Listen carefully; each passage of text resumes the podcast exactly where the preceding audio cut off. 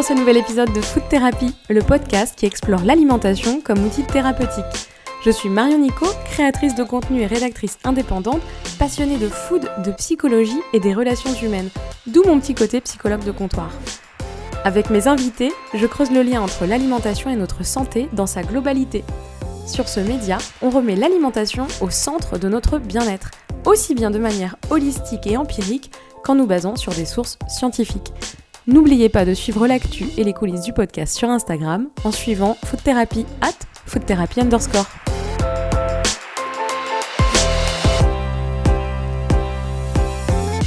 Le thé, ça me connaît. J'en bois au petit déjeuner depuis que je suis petite et il m'est difficile d'envisager une journée sans. Mon côté Elisabeth II certainement. J'avoue cependant avoir peu de connaissances en termes de thé et de sa provenance.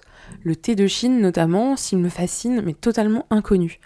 Je rêverais d'aller au Japon et d'assister aux fameuses cérémonies du thé. J'ai toujours trouvé qu'il y avait quelque chose de spirituel en lien avec la boisson chaude, sa préparation, sa dégustation. Et puis, euh, où que l'on vive, la première chose que l'on propose à un visiteur, bah c'est quelque chose à boire, non? Vous n'avez pas pu passer à côté du phénomène matcha. Il a envahi Instagram avec le fameux latte art, ainsi que nos cafés et salons de thé préférés. Pour autant, j'observe que d'un matcha à l'autre, il semble y avoir un monde. Pas si simple de tomber sur le bon thé matcha. Son amertume excessive ou encore son aspect verdâtre peuvent décourager les moins téméraires. Et question bien fait, si on entend dire que c'est du café en mieux, Qu'en est-il vraiment? Existe-t-il de réels bienfaits sur la santé? Le rituel de préparation a-t-il des vertus apaisantes? Est-ce qu'il y a plus qu'une boisson chaude dans le fait de préparer, offrir, boire un thé matcha? Camille Becerra est la fondatrice de la marque Anatae, du thé matcha produit au Japon. Elle répond à mes questions et nous dit tout sur la boisson qui révolutionne nos habitudes sociales et aussi, vous le verrez, gustative. Après une longue pause, je suis heureuse de vous retrouver pour ce qui sera la dernière saison de Food Therapy, avec quelques épisodes venant boucler trois années de contenu autour de ce sujet passionnant. En tout cas, il l'a été pour moi. Merci à chacune et chacun d'entre vous de votre écoute et d'avoir contribué à faire vivre ce podcast qui m'a tant apporté. Je vous laisse avec notre échange. Bonjour Camille. Bonjour, enchantée. Tu vas bien? Ça va super, et toi?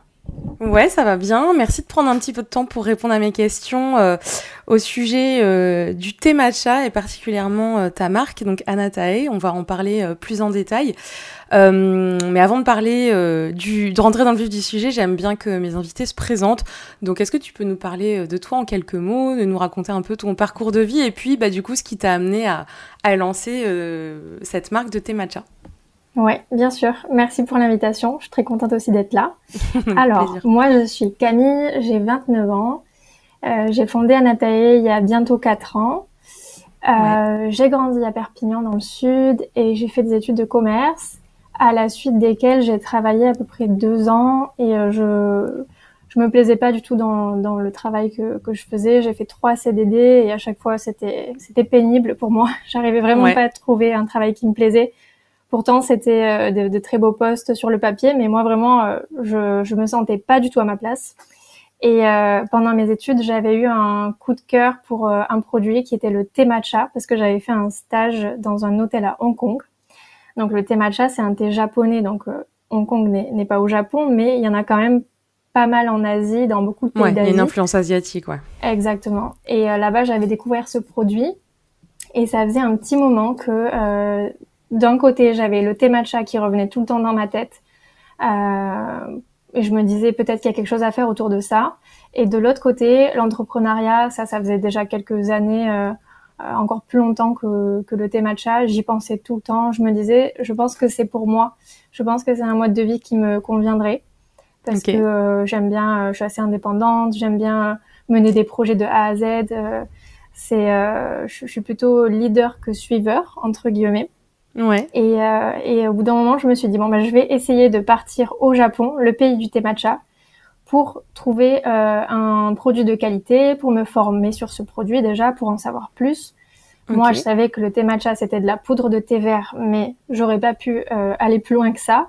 Donc j'avais envie de mettre toutes mes économies sur ce voyage-là parce que de toute façon, euh, je venais de terminer un travail et j'avais pas du tout l'énergie de commencer autre chose, de euh, encore postuler, etc. pour pour des boulots qui, je le savais, me m'enchantaient pas plus que ça. Donc, j'ai décidé de partir là-bas. Je suis partie en ayant prévu deux petits boulots là-bas pour financer mon séjour et c'est ce que j'ai fait. J'ai travaillé euh, un mois à Tokyo et un mois à Osaka dans des auberges de jeunesse. Ok. Et en fait, le reste de mon temps, je faisais des recherches sur le thé matcha. Euh, J'essayais un petit peu de toquer à toutes les portes. Dès que je voyais des salons de thé, je rentrais. Ouais, euh, j'allais te demander comment tu t'y es prise. Du coup, tu es vraiment allée rencontrer, euh, je, sais, sais pas comment ça s'appelle, il y a des, maîtres du thé euh, sur ouais, place. Exactement. Ça se dit, ouais, ça se dit. Et en fait, je suis passée par deux voie, on va dire. La première, c'est euh, un petit peu le porte-à-porte. Donc, comme je disais, euh, dès que je voyais un magasin ou un salon de thé, j'essayais de rentrer et de demander des infos, avoir des contacts d'agriculteurs, ce genre de choses. Et euh, la deuxième voie, c'est par Internet. En fait, j'ai beaucoup fait de recherches aussi sur Internet parce que les visites de champs de thé, c'est une activité proposée aux touristes. Donc, il y a pas mal de sites qui, qui existent pour aller euh, directement sur place, euh, visiter les champs, les usines, passer la journée. Donc c'est une activité touristique. Moi j'y allais avec un but euh, différent que juste du divertissement, mais ça m'a bien servi aussi. Et tu parles japonais? Tu as réussi quand même à... non, je parle pas japonais. je parle anglais très bien et ça m'a aidé. Mais c'est vrai que j'ai eu de la chance parce que, bon, déjà sur ces sites-là, il y, y, a, de l'anglais évidemment, vu que c'est pour les touristes, donc c'est très pratique. Et puis, par ailleurs, j'ai rencontré aussi une agricultrice au début de mon séjour qui parlait euh, très bien anglais et qui m'a fait euh, rencontrer d'autres fermiers qui parlaient pas du tout anglais et que j'aurais jamais pu euh, atteindre sans elle. Donc ça, c'était super pratique. J'ai eu de la chance, je pense. Ouais. Et, et donc, j'ai fait mes recherches là-bas et je me suis formée, je me suis passionnée pour ce thé, encore plus que, que, que ce que je l'étais au départ. Et j'ai sélectionné deux agriculteurs qui étaient ravis de commencer à travailler avec moi. Euh, je trouvais que leur thé matcha était vraiment supérieur à tout ce que j'avais goûté ailleurs et il était sans amertume. Ça, c'est quelque chose qui, qui était important pour moi. C'est rare le thé matcha sans amertume, mais j'en avais Oui, et puis en France, c'est pas notre saveur préférée, l'amertume. C'est compliqué. Exactement. c'est ça. En fait, au Japon, mm. c'est pas vu comme un défaut, mais en France, pas du plutôt. Tout, ouais, mm. c'est ça. Et euh, donc, je suis rentrée en France et euh, j'ai lancé ma marque. Voilà, en, gros, c'est ça. La big picture, c'est ça. Et du coup, c'est produit au Japon. Alors, tu te, tu te, tu te fournis au Japon, d'accord. Tout à fait. En fait, c'est cultivé euh, au Japon et c'est euh, produit, entre guillemets, c'est-à-dire que les feuilles de thé sont amenées dans une petite euh, usine juste à côté. Elles vont passer par plusieurs étapes avant de devenir le thé matcha, qui est aussi mis en boîte là-bas. Tout est fait vraiment dans un périmètre de, de, de 1 km, quoi. Ok. J'ai une question euh, peut-être idiote, mais est-ce que le thé matcha, il y a d'autres pays qui en produisent? C'est pas une question idiote, il y en a d'autres. euh, c'est vrai que ça appartient beaucoup à la culture japonaise, mais euh, au tout départ, c'est né en Chine en fait. Donc il y en a qui en produisent en Chine, il y en a pas mal en Corée aussi, puis je pense qu'il y a le Sri Lanka, le Vietnam un tout petit peu, mais c'est plutôt lié à la culture japonaise, coréenne. D'accord. Alors, maintenant qu'on a fait un peu le, tour de, du, pourquoi, du comment, euh, est-ce que tu peux nous expliquer un peu plus ce qu'est le thé matcha, du coup? Oui, bien sûr. Alors, déjà, euh, je pense qu'il y a une chose qui est intéressante à redéfinir parce que tout le monde ne le sait pas et moi je ne le savais pas avant. Euh, thé vert, thé noir, thé blanc, tout ça, ça vient de la même plante, exactement la mhm. même, qui s'appelle le théier. Et en fait, selon les périodes de récolte donc printemps, automne, etc. Et selon ce qu'on va faire des feuilles qu'on a récoltées, on va avoir des thés différents à l'arrivée. Le thé matcha, lui, ça fait partie des thés verts. Donc, c'est les thés qui sont récoltés au printemps. Mhm. Euh, il a plusieurs spécificités. Euh, entre autres, il est cultivé à l'ombre. En fait, avant de récolter les feuilles de thé, on met des bâches noires sur les théiers. Et en fait, pendant les trois dernières semaines avant la récolte, les feuilles vont évoluer dans l'obscurité et ça, ça va faire que la plante, pour survivre, elle va euh, produire tout un tas de substances qui sont très intéressantes et qui donnent au matcha tout, euh, tous ses bienfaits santé et, et qui, qui influent sur son goût aussi. Donc ça, c'est très caractéristique au thé matcha, même s'il y a deux ou trois autres thés qui sont aussi cultivés à l'ombre, mais on les, on les consomme pas trop en France. Euh, mhm. Et ensuite, euh, une des dernières étapes aussi clés avec le thé matcha, c'est qu'il est réduit en poudre. Donc euh, le thé matcha, c'est un thé vert qu'on va consommer vraiment. On va pas le faire infuser. C'est pas des feuilles qu'on trempe dans de l'eau et qu'on jette ensuite comme ce qu'on a l'habitude de faire.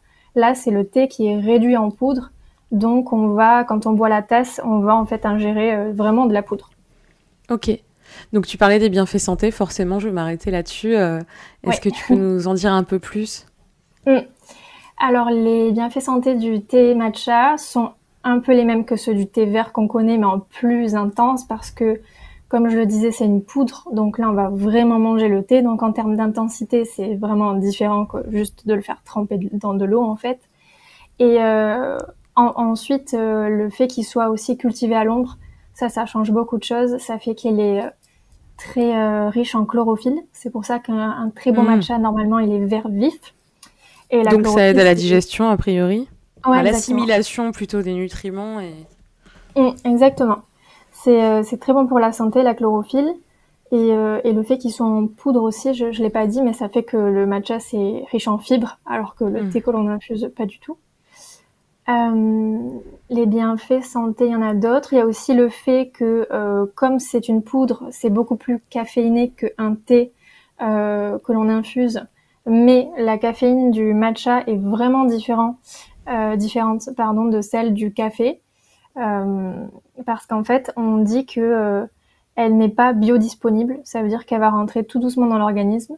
Donc ça va pas faire de pic d'énergie et de crash énergétique juste après. Ça va monter plutôt doucement et redescendre doucement. Et dans le matcha, il y a d'ailleurs aussi un calmant naturel qui ajoute encore l'effet tout doux à cette euh, absorption de la, de la caféine qui est déjà lente de base. Ok, donc il y a quand même cet effet un peu coup de fouet, euh, puisqu'on dit que c'est un peu le nouveau café, mais en mieux, c'est ça euh, Est-ce qu'il y a quand même cet effet énergisant, mais, mais avec sans, sans, on va dire, les inconvénients, effectivement, du pic énergétique En fait, c'est un stimulant, ça c'est sûr. Mais mhm. coup de fouet, pas vraiment, parce que c'est pas euh, brutal, c'est très doux. On dit plutôt que c'est un stimulant parce que euh, le calmant naturel dont je parlais tout à l'heure, il est, euh, ça s'appelle la L-théanine. C'est un acide aminé qui stimule la concentration, la créativité. Donc en fait, avec la caféine, ils font un mariage intéressant qui est plutôt stimulant que vraiment énergisant. Ok. Et euh, est-ce qu'il y a un moment particulier euh, où euh, il y a une façon de le consommer particulière? Parce que je pense le thé vert, faut éviter d'en consommer trop par rapport à l'assimilation du fer. Est-ce qu'il y a les mêmes recommandations autour du thé matcha? Oui, tout à fait. Le thé vert, on a deux choses à savoir qui pourraient faire que ne pas en consommer trop est une bonne idée. C'est premièrement le fait que voilà, ça reste caféiné donc on évite le soir et on évite d'en boire trop dans la journée. Et euh, l'assimilation du fer, c'est vrai. si on le consomme trop proche des repas, euh, le fer ingéré pendant ces repas-là peut être plus difficile à assimiler. Donc si on a des carences en fer, surtout, on, éloigne le, matcha des repas et on n'en boit pas beaucoup. Voilà. Après, euh, au quotidien, c'est pas du tout dangereux de, boire un matcha pendant le petit déjeuner par exemple, mais c'est juste qu'il faut pas se dire je me fais un petit matcha pendant le petit déjeuner, pendant le déjeuner, pendant le goûter. Là, ça peut créer des carences à la longue. Mm. D'accord. Et, euh, et, au niveau de la digestion, est-ce que aussi il y a des propriétés éventuellement euh, anti-inflammatoires qui sont reconnues ou, ou non? Oui. C'est pas forcément. Euh, oui, oui, c'est bon pour la digestion aussi, pour, pour les fibres dont on a parlé tout à l'heure, mais aussi parce que c'est un produit alcalin Mhm. donc euh, qui est euh, qui est un, peu basique et qui euh, qui donc fait du bien en fait à l'équilibre intestinal. D'accord. Alors on sait que le matcha, enfin, il y a ceux qui sont très adeptes et ceux qui ont goûté ou qui n'ont pas aimé ou d'autres qui ont qui osent pas forcément goûter parce que c'est vrai que ça, la couleur est particulière, on n'est pas forcément habitué à boire quelque chose de vert de cette couleur-là, en fait, de ce vert si euh, et à la fois intense et puis en même temps, euh, bon, c'est pas un vert haricot vert, quoi, ce que je veux dire. C'est sûr. oui, c'est vrai, c'est presque du fluo en fait. ouais, c'est ça. Euh, donc, est-ce que tu peux nous, nous décrire un peu son goût, euh, même si tu le disais effectivement, en fonction de, de la production, des marques, etc., euh, le, le, le, goût va varier, il va y avoir des, plus d'amertume chez certains. Mhm. Euh, comment toi tu... Enfin, je sais pas si c'est... C'est très difficile de mettre des mots sur le goût, j'en sais quelque chose, mais euh, est-ce que tu peux nous en dire un peu plus avec tes mots? Oui, c'est difficile, mais on, on, va, on va essayer. Alors, le thé matcha, déjà, je pense que la première chose qui vient en tête, c'est que c'est très végétal en bouche. C'est, mhm. on, sent, même les yeux fermés, on pourrait définir que c'est vert. c'est très très végétal. Euh, comme c'est une poudre, c'est un petit peu velouté aussi. Bon, on est plus sur la texture, mais finalement, ça se rapproche du goût. en fait, ça fait presque, euh, ça fait un peu saliver. On a envie d'y revenir. C'est, assez agréable à boire. C'est un peu velouté. Mhm. Euh, il y a d'ailleurs une, saveur qu'on appelle umami au Japon qui est très présente dans le matcha. Je ne sais pas si tu en as déjà entendu parler. Si, si. ouais. Donc euh, l'umami, euh, c'est, si on devait le traduire, on dirait c'est le goût de ce qui est bon. En mm. fait, c'est ce qui fait saliver et qui donne voilà envie d'y revenir. C'est, ni gras ni sucré, mais c'est comme un entre-deux. Euh, bah, c'est cette texture qui est donnée au, ramen, donc euh, on dit que le ramen Exactement. est umami. Et c'est oui, c'est ce côté un petit peu, il y a un petit peu de ce velouté que tu décris, ouais. C'est ça. On retrouve ça, par exemple, dans les bouillons de champignons, les bouillons de maïs, ce, ce, mm. ce petit euh, côté très régressif. Ouais. Et ça a quand même le goût du thé vert que l'on infuse, mais c'est différent. Ça, ça, ça y ressemble un peu, mais c'est différent. Et quand il est de très bonne qualité, il n'est pas censé être amer. Et c'est vrai, comme tu le disais, il y a beaucoup de personnes qui ont goûté un matcha de mauvaise qualité et qui sont persuadées qu'elles n'aiment pas. Et euh, moi, j'ai l'habitude, depuis que j'ai lancé Anataïe, de, de faire quand même goûter. Et les gens disent, ah bah finalement, c'est super bon, euh, j'avais pas goûté de la bonne qualité, effectivement. Donc c'est une saveur particulière. Mais c'est franchement, quand il est de bonne qualité, c'est franchement pas difficile à aimer. Euh, surtout si on commence à le consommer avec du lait végétal euh, c'est ce qu'on fait en général euh, quand on débute, parce que boire un matcha avec de l'eau, alors même si c'est ce qui se fait dans la tradition japonaise, c'est un peu brutal. C'est comme euh, donner un expresso très court à quelqu'un qui a jamais goûté le café. C'est ce que j'allais te demander. Hmm. C'est ça, voilà. Donc pour les débutants, on va dire, on peut commencer avec le lait végétal de son choix. Nous, on adore chez Anataï avec du lait d'avoine.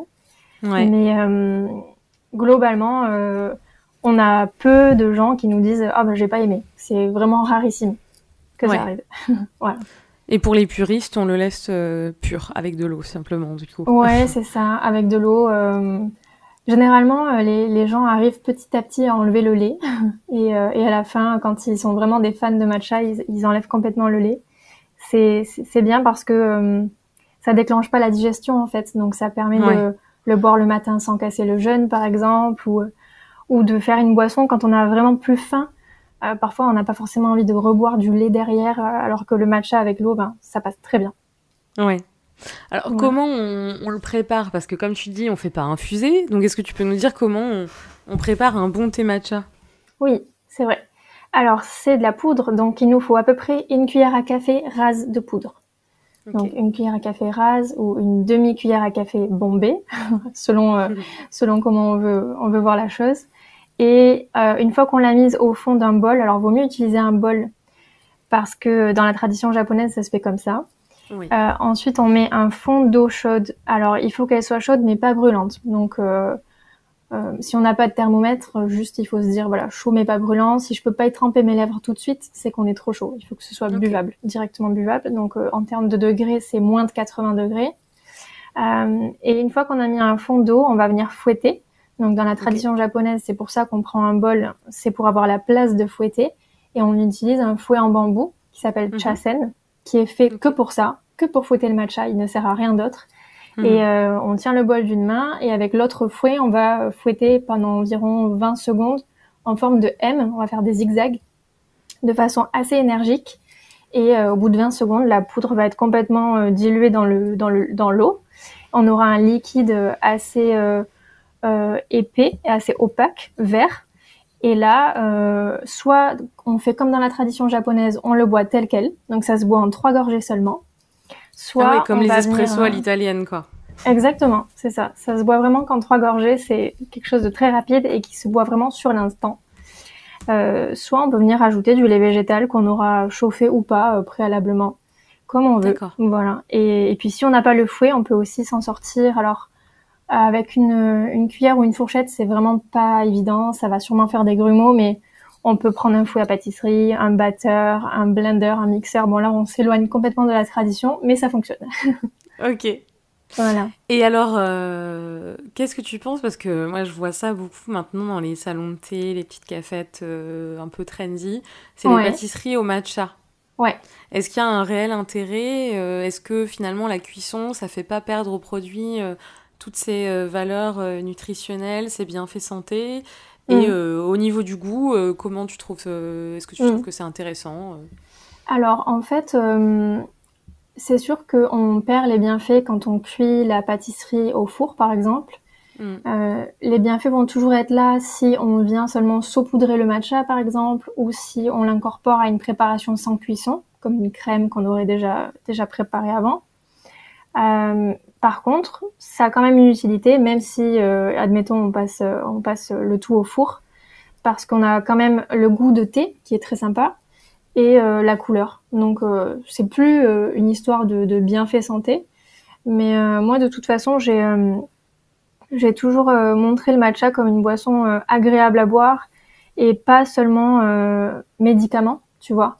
Il y a beaucoup de personnes qui, qui, qui essayent de se forcer avec en plus du mauvais matcha parce qu'ils se disent que c'est bon pour la santé, alors que celui qui consomme n'a pas vraiment de bienfait vu qu'il est de, de ah mauvaise ah ouais, qualité. si le matcha euh, devient le nouveau smecta, euh, c'est pas, Mais c'est ça. c'est ça, tu vois. J'entends souvent euh, des dames qui me disent oui, moi je me force. Elles n'ont pas goûté le nôtre, hein, mais elles me disent je me force parce qu'il paraît que c'est bon pour la santé. Et en fait, si elles ont un matcha comme celui que je pense, qui est sûrement d'une couleur kaki, ben, il n'y a plus du tout d'antioxydants dedans. Euh, c'est un matcha de mauvaise qualité parce qu'il y en a beaucoup sur le marché. Il a soit été euh, moulu trop vite, ce qui fait que ça a cuit en fait le thé et du coup il est devenu kaki, il a plus aucun intérêt nutritionnel. Soit il n'est pas issu des jeunes pousses de thé comme ça doit normalement être le cas. il y a plein plein de matchas, de faux matchas en fait, hein, qui circulent sur le marché. C'est ça aussi qui a fait qu'il y a plein de personnes qui pensent que le matcha c'est pas bon alors que c'est très bon. Et euh, dans les gâteaux, moi, je suis pas contre. Après, euh, je suis plutôt euh, fan en boisson et dans les gâteaux de temps en temps. Au Japon, il y a des gâteaux, des pâtisseries au matcha qui se font ou c'est un truc qui a été occidentalisé Non, non, ça se fait. Ça se fait totalement. Même dans la tradition japonaise, ça se fait. En fait, le thé matcha, il se boit donc en trois gorgées normalement pendant la cérémonie du thé. Et on consomme avec un petit gâteau qu'on appelle wagashi, qui est souvent fait à, base de pâte de riz. Et euh, il y a plusieurs saveurs qu'on retrouve dans ces petits gâteaux, et parfois il y a le matcha. Donc euh, non, non, c'est quelque chose qui existe là-bas aussi. Ok, d'accord. Alors, tu as parlé plusieurs fois justement de toute cette cérémonie, du rituel autour de la préparation du matcha, de sa dégustation, etc. Et, et bon, moi je connais pas le Japon malheureusement, mais je suis très fan de la culture japonaise et ça me, ça me fascine toute cette euh, justement tout ce cérémonial en général autour de autour même des rencontres, etc. Euh, et je me demandais est-ce que du coup le fait de se même tu vois, on le voit avec le chocolat chaud, l'idée de se préparer un chocolat chaud, de prendre le temps. Il y a un peu cet aspect méditatif, je trouve. Donc je me mm. dis, est-ce que c'est encore plus accentué avec le matcha, puisque il y a, y a tout ce rituel avec, euh, tiens, je vais mettre un petit peu d'eau, ensuite faut fouetter, ensuite je rajoute mon lait ou je rajoute de l'eau ou je le bois directement. Euh, Complètement. Est-ce que c'est voilà, qu'est-ce que tu peux nous dire autour de la culture et du et de cette, euh, ouais, de cette culture du zen finalement, et mm. donc bah, forcément les bienfaits sur euh, éventuellement la santé mentale, l'anxiété, le stress? Mm. Alors dans la tradition japonaise, c'est très très très lié à la culture zen. Le matcha, il, a, il en fait vraiment partie. en fait, pendant la cérémonie du thé, déjà elle est organisée par un maître de thé, donc c'est quelqu'un dont c'est le métier. Ça s'apprend tout le long de la vie, c'est un métier à part entière avec beaucoup de règles. on va on va disposer dans la, dans la pièce de thé euh, des fleurs différentes selon les saisons. On va s'incliner euh, dans, dans, une direction différente selon les saisons aussi. Euh, on va faire vraiment une chorégraphie dans les gestes, dans la préparation du matcha. Il y a, il y a, il y a vraiment beaucoup de choses qui sont très codifiées. Et pendant toute cette séance-là, pendant la préparation, on est, on est silencieux et, et on est très connecté en fait aux produits, à la nature. C'est directement lié à la méditation, vraiment. Et euh, aujourd'hui, en Occident, on ne fait pas du tout ça. On n'est pas à genoux dans une pièce euh, en train de préparer le thé matcha, mais quand même, le fait de préparer son thé et de le fouetter comme ça, ça nous oblige en fait à prendre un petit peu, un petit temps pour soi. Ouais. Et, et, aussi, on boit une, boisson qui est qui est très végétal. Donc je pense que ça nous connecte aussi avec la nature et avec le produit directement parce que cette poudre verte là, ça, ça, ça rappelle vraiment que ça vient de la nature et et je pense que ça fait du bien dans ce sens-là. Ça nous remet les pieds sur terre un petit peu, ouais. oui, c'est ça. Ça nous reconnecte un petit peu avec euh, tout ce qui se passe derrière. Moi, j'aime beaucoup ça en plus parce que je communique beaucoup euh, au sujet des coulisses de Anatae, le fait que je connaisse vraiment les agriculteurs et que cette poudre-là, elle est, elle est arrivée dans la cuisine de mes clients, mais en fait, euh, bah, moi, je me suis baladée dans les champs dans lesquels ça commence, donc c'est quelque chose de très concret pour moi et j'essaie de transmettre ça le plus possible. Ouais. Et, ça, c'est termes... rare. Voilà, c'est vrai qu'on a un peu oublié euh, ce qui se passait entre les champs et notre assiette parfois.